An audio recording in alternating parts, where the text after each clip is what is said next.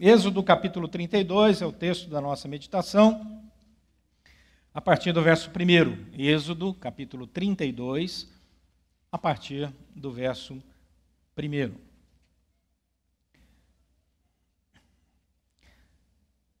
Mas vendo o povo que Moisés tardava em descer do monte, acercou-se de Arão e lhe disse: Levanta-te, faze-nos deuses que vão adiante de nós Pois quanto a este Moisés, o homem que nos tirou do Egito, não sabemos o que lhe terá sucedido. Disse-lhes Arão: Tirai as argolas de ouro das orelhas de vossas mulheres, vossos filhos e vossas filhas, e trazei-lhes. Então todo o povo tirou das orelhas as argolas e as trouxe a Arão. Este, recebendo-as nas suas mãos, trabalhou o ouro com buril e fez dele um bezerro fundido. Então disseram: São estes, ó Israel, os teus deuses que te tiraram da terra do Egito. Arão, vendo isso, edificou um altar diante dele e, apregoando, disse: Amanhã será festa ao Senhor. No dia seguinte, madrugaram e ofereceram holocaustos e trouxeram ofertas pacíficas, e o povo assentou-se para comer e beber e levantou-se para divertir-se. Então disse o Senhor a Moisés: Vai, desce, porque o povo que te fizeste sair do Egito se corrompeu e depressa se desviou do caminho que lhe havia eu ordenado. Fez para si um bezerro fundido e o adorou, e lhe sacrificou, e diz: São estes, ó Israel, os teus deuses que te tiraram da terra do Egito. Disse mais o Senhor a Moisés: Tenho visto esse povo, e eis que é povo de dura serviço. Agora, pois, Deixa-me para que se acenda contra eles o meu furor, e eu os consuma, e de ti farei uma grande nação. Vivendo a nossa humanidade no contexto da igreja local. Eu gostaria de dividir esse tema bem ao meio. Eu gostaria de falar, em primeiro lugar, sobre essa nossa humanidade. Perceba que o texto fala sobre povo de Deus. Nós não vamos tratar da humanidade em outra perspectiva. O texto foi escrito acerca da história do povo de Deus. Nós estamos aqui e somos também identificados como povo de Deus. Mas nós temos uma história, e a nossa história tem a ver com uma escolha. E a nossa escolha, como humanidade, foi trocar o jardim que Deus havia nos dado pelo deserto. Nós, deliberadamente, aí sim, como humanidade toda, abandonamos o projeto original de Deus, nos tornamos arrogantes dia após dia, nos distanciamos como humanidade geral desse Deus maravilhoso e caminhamos rumo ao deserto. E aí nós temos aqueles que não reconhecem que estão perdidos. Eles estão tão perdidos no meio do deserto que nem percebem que estão no deserto.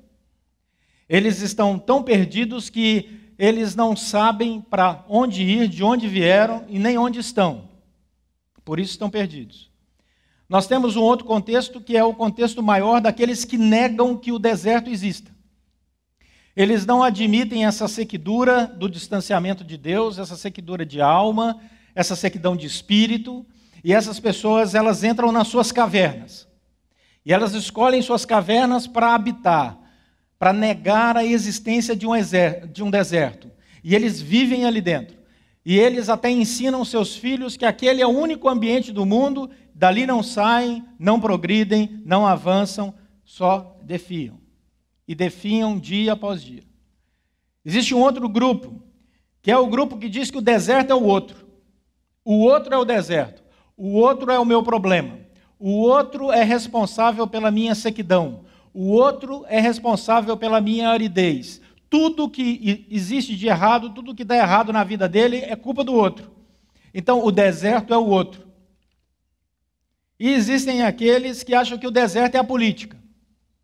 Não, o problema da humanidade é uma questão de ideologia política. Nós vivemos agora uma polarização política e esse é o nosso deserto. Se nós não tivéssemos essa polarização, nossos problemas acabariam. Mas alguns, no meio dessa humanidade, foram resgatados pela graça de Deus. Foram retirados da escravidão. Estão no deserto, sabem que estão no deserto, mas estão em caminhada. E a esses nós chamamos cristãos. Nós não tapamos a verdade, sabemos que estamos no deserto. Nós não estamos perdidos porque nós sabemos de onde viemos, onde estamos e para onde vamos. Nós estamos plenamente conscientes que a nossa vida, em determinados momentos, encontra oásis. E nós nos alegramos com oásis. E nós temos momentos de refrigério na nossa caminhada pelo deserto, nesses oásis. E nós glorificamos a Deus no meio desses oásis. Às vezes a tempestade chega e nós estamos na caminhada e encontramos uma caverna, conhecemos os, a, as cavernas desse deserto. E sabemos que elas nos protegem momentaneamente, mas retomamos a caminhada. E sabemos que a caminhada é dura. E sabemos que a caminhada é longa, mas nós sabemos para onde estamos indo. Nós estamos indo para a terra prometida. E é exatamente esse relato impressionante do livro de Êxodo. A palavra Êxodo significa isso, saída. E o livro de Êxodo é coroado com uma outra palavra, a Páscoa. A celebração de quem agora experimenta a passagem. Páscoa significa passagem. A saída da escravidão para a libertação. Nós não somos obra do acaso. Até a ciência, muitas vezes, tropeça no acaso. Nossa vida não. Tem um autor chamado Waldo Zeck, escrevendo sobre a filosofia da tecnologia. Ele diz o seguinte: várias descobertas científicas não seguiram um processo científico. Elas foram descobridas por acaso. E ele dá dois exemplos. O primeiro exemplo foi a descoberta do vidro blindado. Para você pode não fazer muita diferença a importância do, do vidro blindado, mas eu moro no Rio de Janeiro e eu sei a importância de um vidro blindado. O vidro blindado foi descoberto em 1909. 1909. Existia um cientista químico francês chamado Edouard Benedictus.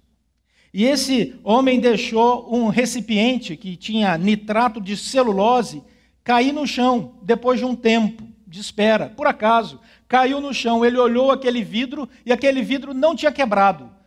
Ele tinha mantido a sua forma, apesar de ter trincado muito, e ele achou isso intrigante. E depois de muitos e muitos anos, vários outros cientistas foram trabalhando e substituíram isso pelo polivinil burial, e aí avançaram um pouco mais até chegar na transparência do vidro blindado por acaso.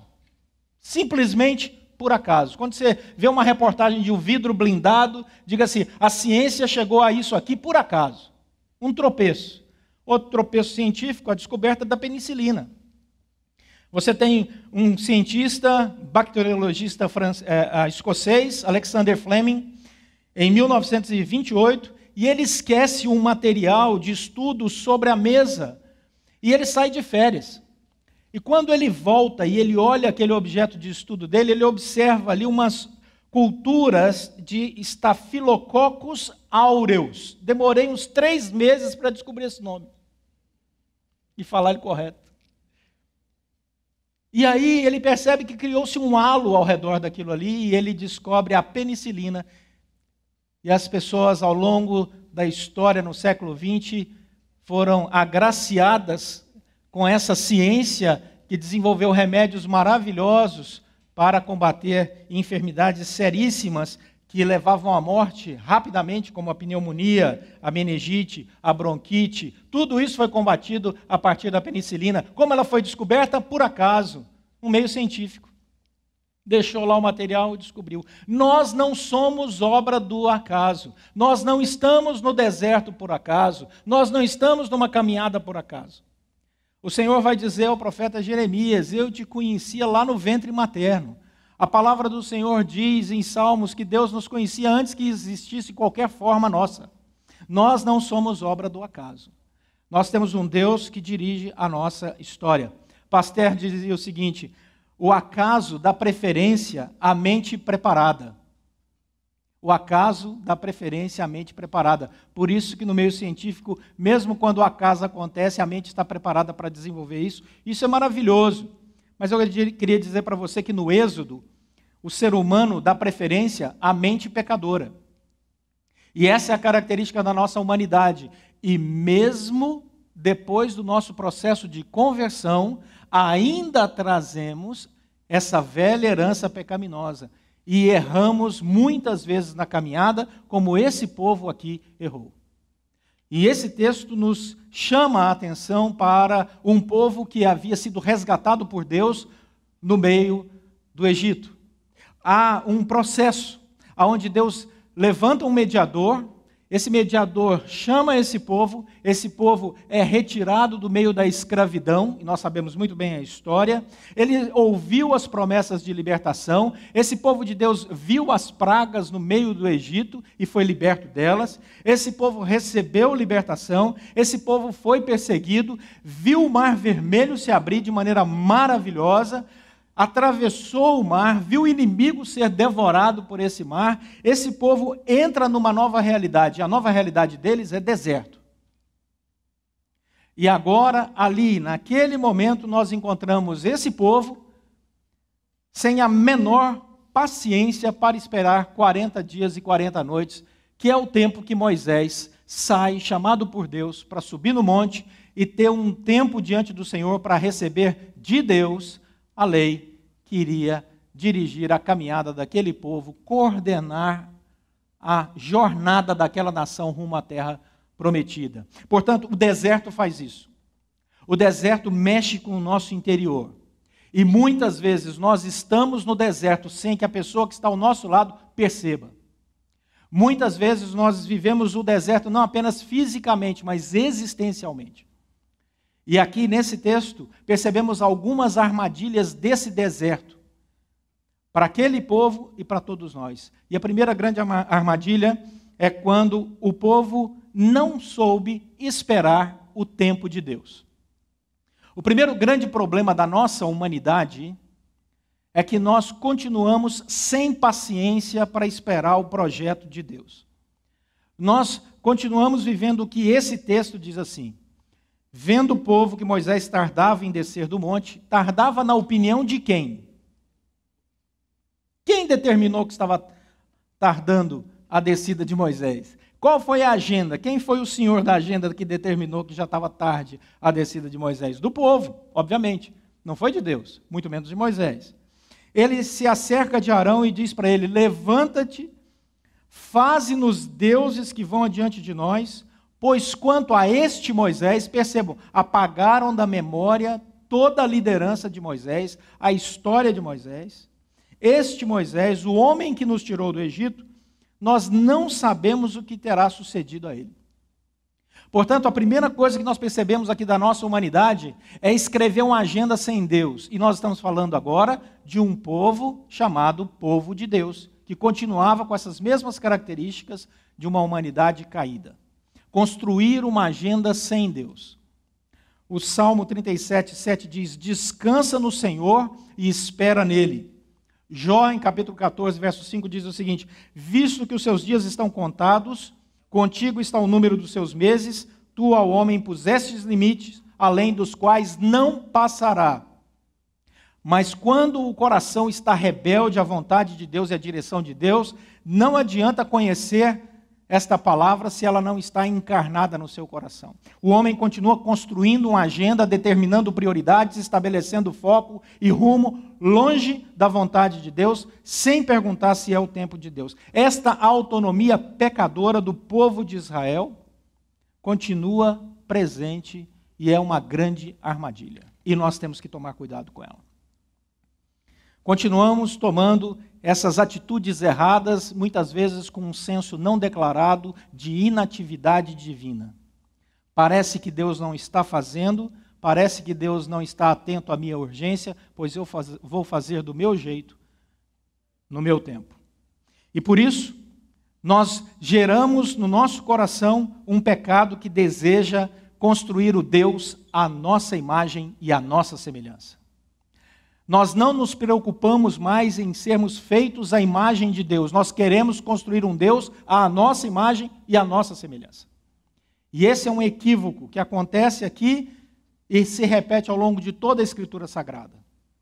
Quando você entra em Lucas, por exemplo, no capítulo 24, e encontra Jesus no caminho de Emaús, ele encontra dois discípulos depois da ressurreição, e os discípulos não reconhecem a Jesus. E os discípulos caminham com Jesus. E os discípulos perguntam para Jesus se ele sabia o que havia acontecido em Jerusalém, qual era a opinião dele, e eles tentam agora colocar Jesus dentro do horário, dentro da agenda deles, até que Jesus prega o sermão que eu gostaria de ter ouvido. Diz Lucas 24 que Jesus, começando por Moisés e passando por todo o Antigo Testamento, falou tudo o que a seu respeito continha nas Escrituras. Que coisa linda isso. Deus ensinando para aqueles homens, andando ao lado deles, e ainda assim eles não reconheceram. Até que chega o momento em que o Senhor, lá na língua grega, muito claro isso, se dá a conhecer, revela-se para eles. É um ato da graça de Deus. E aí Jesus diz assim: Quer saber de uma coisa? Já me revelei, vou embora. E fica aquela sensação de meu Senhor, eu não percebi o seu tempo e o seu jeito na minha história. Esta mensagem foi gravada durante o evento da Consciência Cristã e faz parte de uma série de outras mensagens que estão disponíveis no Bless, uma plataforma de estudos bíblicos focada em te auxiliar na sua jornada de fé. Acesse o link que está na descrição e saiba mais. Segunda coisa bastante interessante dessa humanidade é que, além dela construir essa agenda e estabelecer as suas próprias prioridades, essa humanidade, essa nossa parcela ainda com essa herança pecaminosa tão forte, ela tem uma tendência a seguir a voz da maioria. Diz o texto que Arão, ouvindo o povo, falou o seguinte: Tirai as argolas de ouro das orelhas das vossas mulheres, dos vossos filhos, das vossas filhas, trazei e o povo leva tudo aquilo para ele, ele recebe da mão do povo, ele trabalha com buril, ele faz um bezerro fundido. E aí o povo diz assim: São estes, ó Israel, os teus deuses que te tiraram da terra do Egito. Percebam, eles trouxeram na herança a ideia dos velhos deuses lá do Egito, e agora eles se rendem a essa herança memorial, pecadora, egípcia, dentro do coração deles.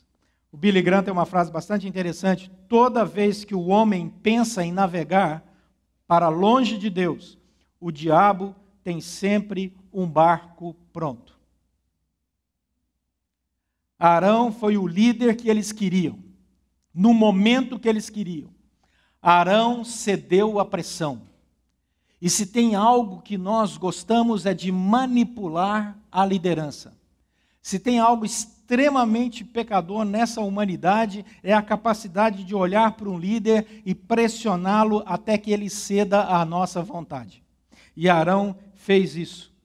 E o povo retirou o ouro que havia, que havia sido uma bênção de Deus na saída deles do Egito, porque o Senhor havia tocado o coração dos egípcios para que eles dessem ouro para o povo de Deus quando o povo de Deus saiu do Egito. Eles pegaram esse ouro, parte dessa grande bênção de Deus, e jogaram no fogo para fazer um bezerro de ouro. A idolatria, ela não é apenas uma cegueira espiritual terrível, ela também traz prejuízo financeiro. E eles fizeram isso deliberadamente, e Arão cedeu a isso deliberadamente, porque era o líder que eles queriam. A humanidade que nós vivemos, ela tem uma outra tendência, e a tendência dela é adorar o Deus que eles criam nessa falsidade, nessa idolatria. Quando nós estamos na nossa caminhada do deserto, essa armadilha é muito comum e nós temos que tomar cuidado com ela. Construir um Deus e adorar esse Deus como se ele fosse resolver todos os nossos problemas.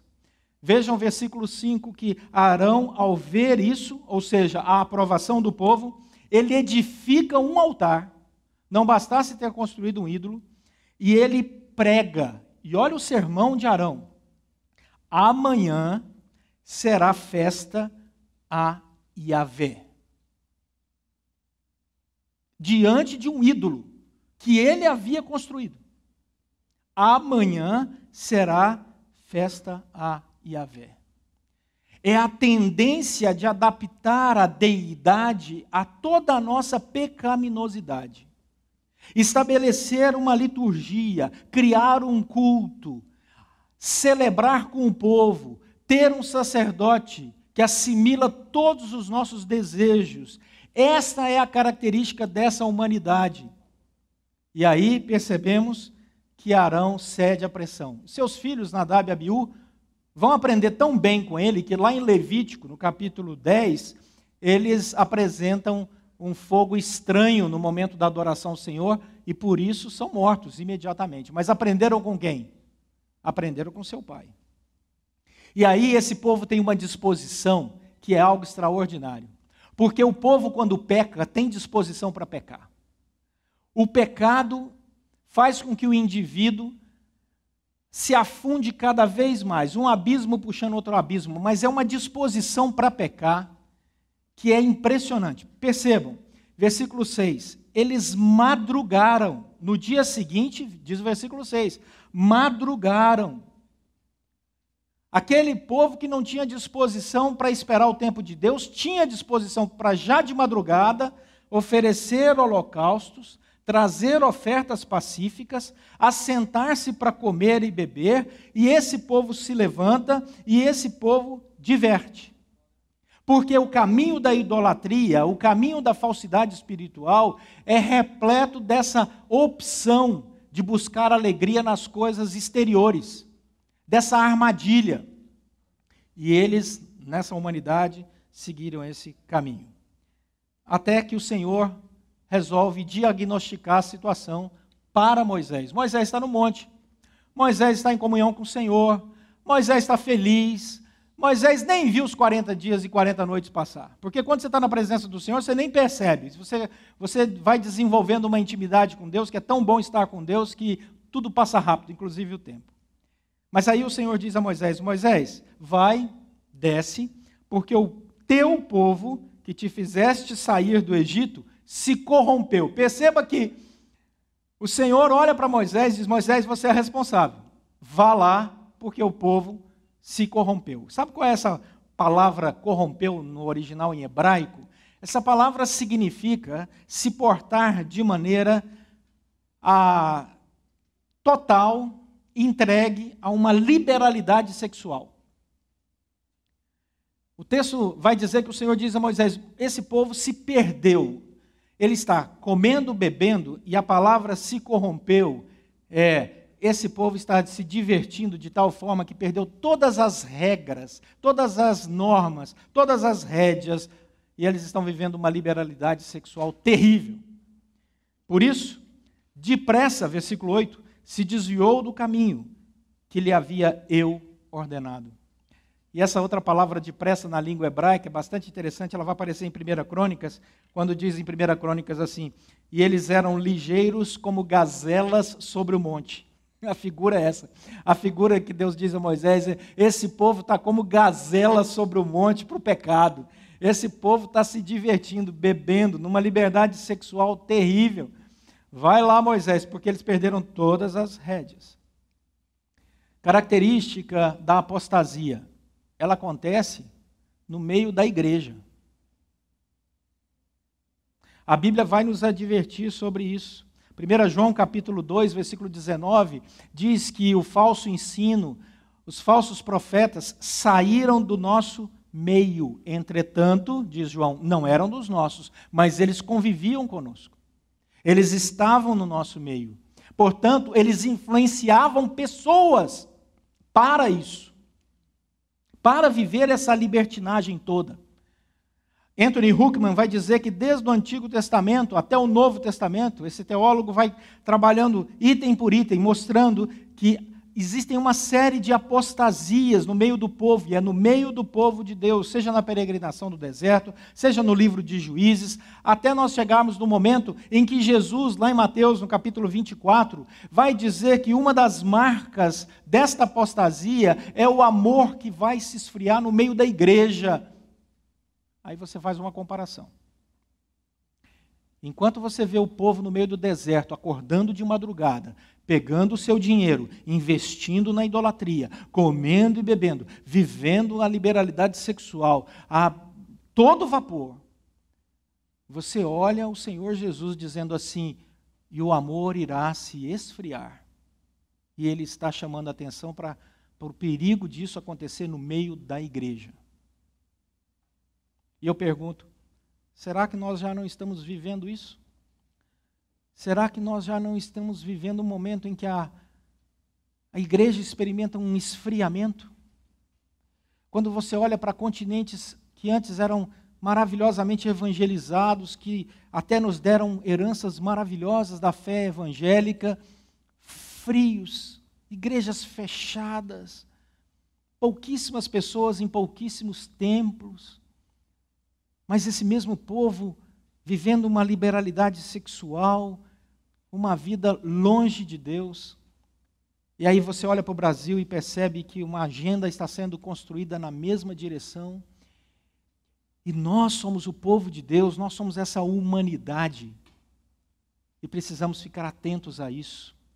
Nós não podemos negar que essa armadilha existe e que esse povo fez um, um bezerro fundido, adorou, sacrificou e disseram: esses são os deuses que nos fizeram todos, toda, todas as coisas boas, inclusive nos tiraram da terra do Egito. Começam a dar glórias a deuses, ao invés de dar glórias ao nosso Deus. Observe que Deus tem um relato completo do pecado e ele continua no versículo 9, quando o Senhor diz assim a Moisés: Tenho visto este povo e sabe qual é meu diagnóstico, Moisés? Este povo é de dura serviço. Serviço significa esse pescoço duro, que não se dobra diante de uma autoridade, que não se humilha, que é arrogante, que sabe tudo, que julga a todos, que tem uma capacidade enorme de estabelecer para si mesmo a norma de conduta que todas as outras pessoas deveriam seguir segundo a sua imagem e a sua semelhança, porque ele julga todos, inclusive Deus, segundo a sua justiça.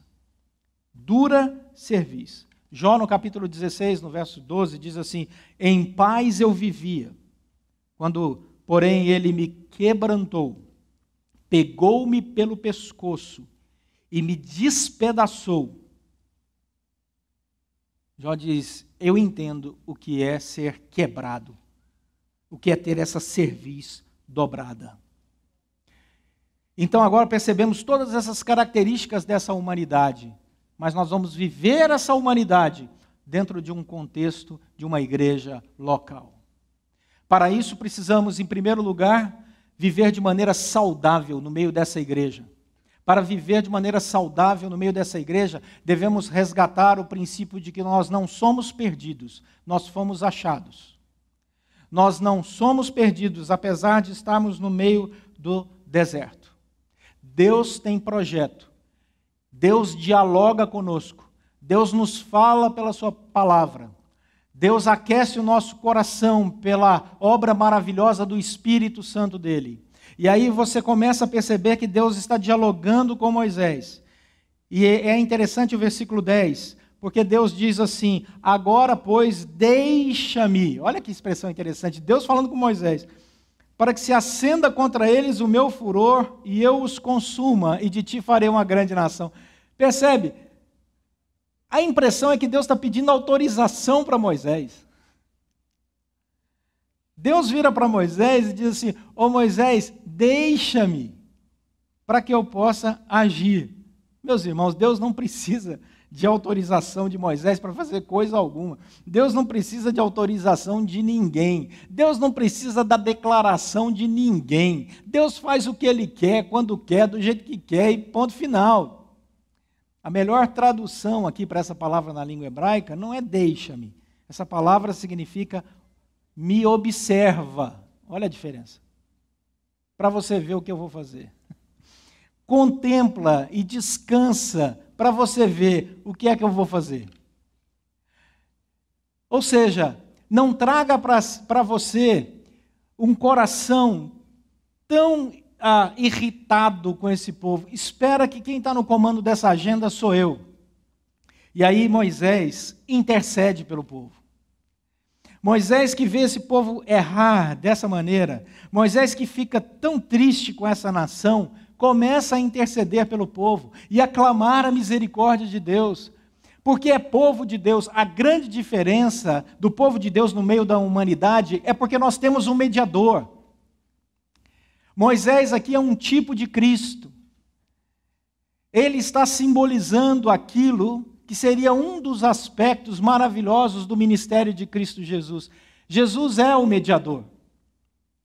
Ele intercede por nós junto ao Pai. 1 João capítulo 2, versículo 1 vai dizer que nós temos um advogado diante do Pai, e é Jesus Cristo, o justo. Então, quando nós olhamos para a nossa caminhada e percebemos as armadilhas que nós caímos, quando nós construímos uma agenda sem Deus, quando nós estamos muito apressados, quando nós temos uma disposição para pecar, para idolatria, quando nós construímos essa agenda toda cheia de pecado, ainda assim temos o mediador. E Moisés começa a falar com Deus e a rogar, assim como Jesus Cristo fez por nós em João no capítulo 17 quando Jesus orou pelos discípulos e por aqueles que viriam a crer nele, que somos nós aqui reunidos nesse auditório e em tantos lugares, porque é maravilhoso servir ao Deus que é onipresente. E aí a história muda. Porque agora esse povo começa a aprender com o Moisés que chega e que traz a manifestação clara da vontade de Deus, dos desígnios de Deus para aquela nação. Quando nós observamos a saída do povo do Egito, percebemos que os símbolos que estão ali são nossos. Aquele povo estava escravo, assim como nós já estivemos escravos do pecado. Aquele povo foi resgatado porque o sangue do cordeiro foi derramado. Aquele povo foi conduzido pelo mediador até o mar vermelho. Assim como nós também fomos conduzidos pelo Senhor. E o mar vermelho se abriu por obra pura da graça de Deus. O povo não chegou ali às margens do mar vermelho, estendeu as suas mãos e, com um ato de fé, começaram a profetizar e a declarar e a dizer: abre mar, abre mar, em nome do Senhor, abre mar. Não, quando ele chegou lá, o Senhor diz: só observa. E a graça de Deus abriu o mar. E o povo empreendeu uma jornada de desespero e fé. E eu gosto muito da figura do pastor Tim Keller, quando ele fala sobre essa travessia do povo, porque ele diz que muitos que atravessaram ali aquele mar vermelho a pé enxuto, olhando um muro de água de um lado e um muro de água de outro, diz o Tim Keller que atravessaram muitos ali, com certeza, glorificando a Deus, dizendo: bênção, maravilha, Deus é poderoso. Mas outros atravessaram assim: vai cair, vai cair, vai cair. Isso aqui vai cair, não vai dar certo mas atravessaram. Nós estávamos ali bem representados. Nós estávamos ali bem representados quando a graça de Deus abre o mar e diz: vá. E o inimigo é destruído. Percebam, não foi o cumprimento da lei que fez com que o mar se abrisse, porque a lei só vai aparecer lá no capítulo 20. E o mar se abriu no capítulo 14 foi obra da graça. E a lei agora vem para normatizar a caminhada do povo, porque o povo de Deus precisa da lei.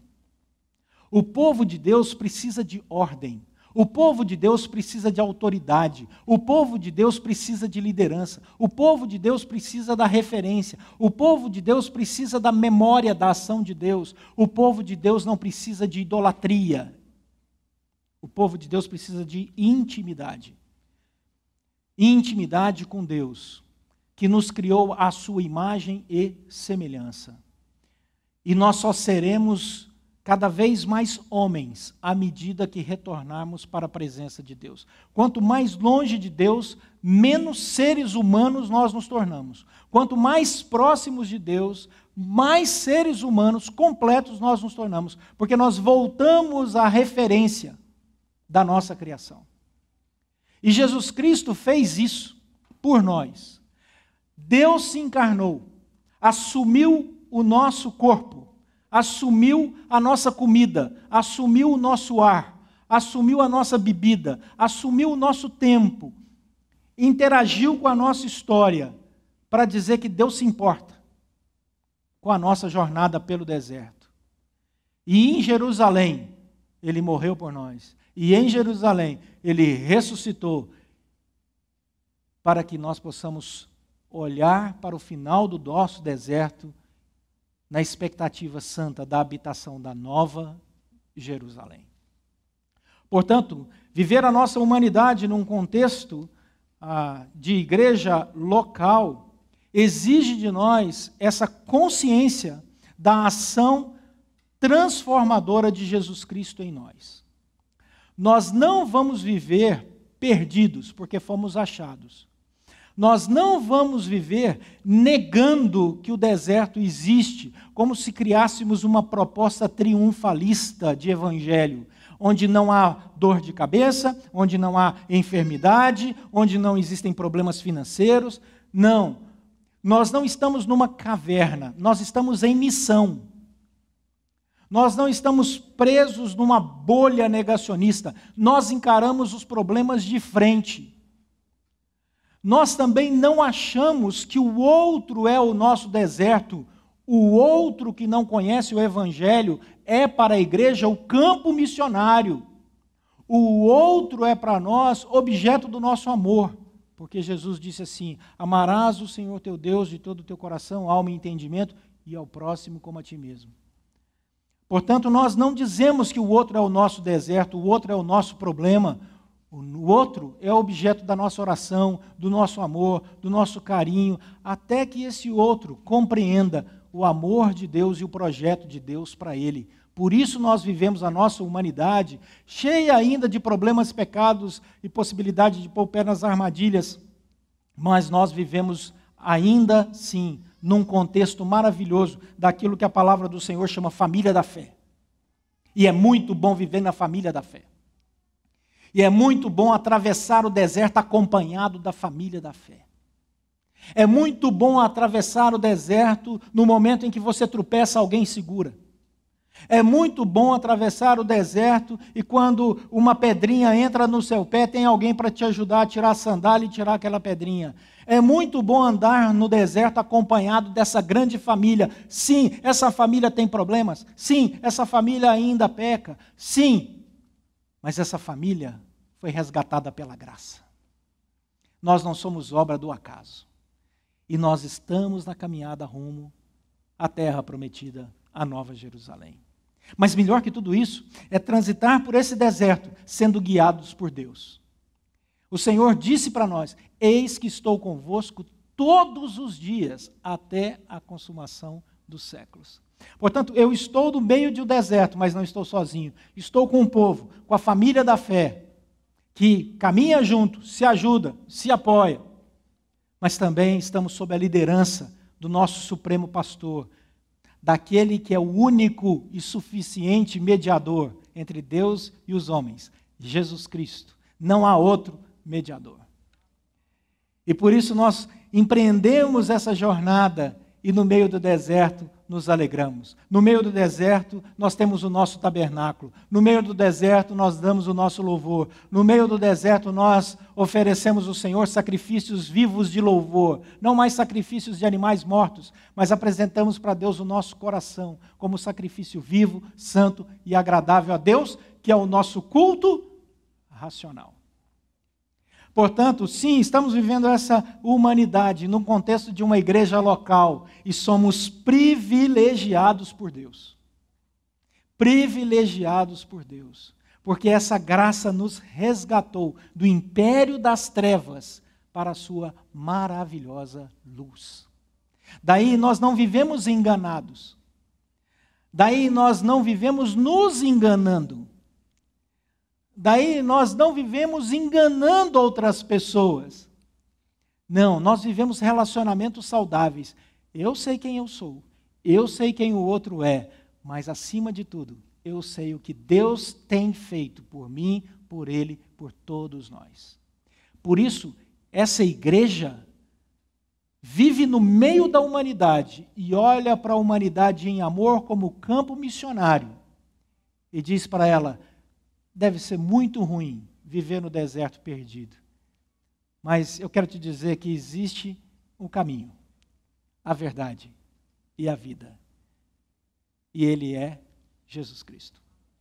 Portanto, a nossa humanidade, nesse contexto de igreja local, é privilegiada. Somos privilegiados, porque Deus fez isso em nós, por nós e tem feito através de nós. E aí entramos numa nova dimensão dessa igreja local. Deus nos capacita com dons para servi-lo. E nós nos percebemos não apenas receptores da graça de Deus, mas nós também somos instrumentos que Deus usa graciosamente para o seu louvor e glória. Então a nossa vida não é apenas uma vida repleta de gratidão. No meio da igreja local, nossa vida também é repleta de propósito. Nós temos uma agenda, não agenda construída por nós, agenda construída por Deus. Nós temos um propósito, não que nós chegamos à conclusão dele, foi Deus quem fez. Nosso propósito é servi-lo, é compartilhar esse evangelho, é levar o amor àqueles que tanto necessitam. Daí a maravilhosa relação nossa com esse evangelho é porque nós olhamos para trás com imensa gratidão, olhamos para o presente com uma responsabilidade amorosa e olhamos para o futuro com a expectativa da habitação eterna com o nosso Deus. Por isso, a nossa humanidade, no contexto da igreja local, é única, é incomparável. Nada se compara à mensagem do Evangelho. Nada se compara a viver o Evangelho na comunidade chamada igreja. Nada se compara a fazer missão em conjunto. Nada se compara a ser luz no mundo em trevas e a preservar o sabor e os valores como sal, segundo a graça de Deus e para a glória dele.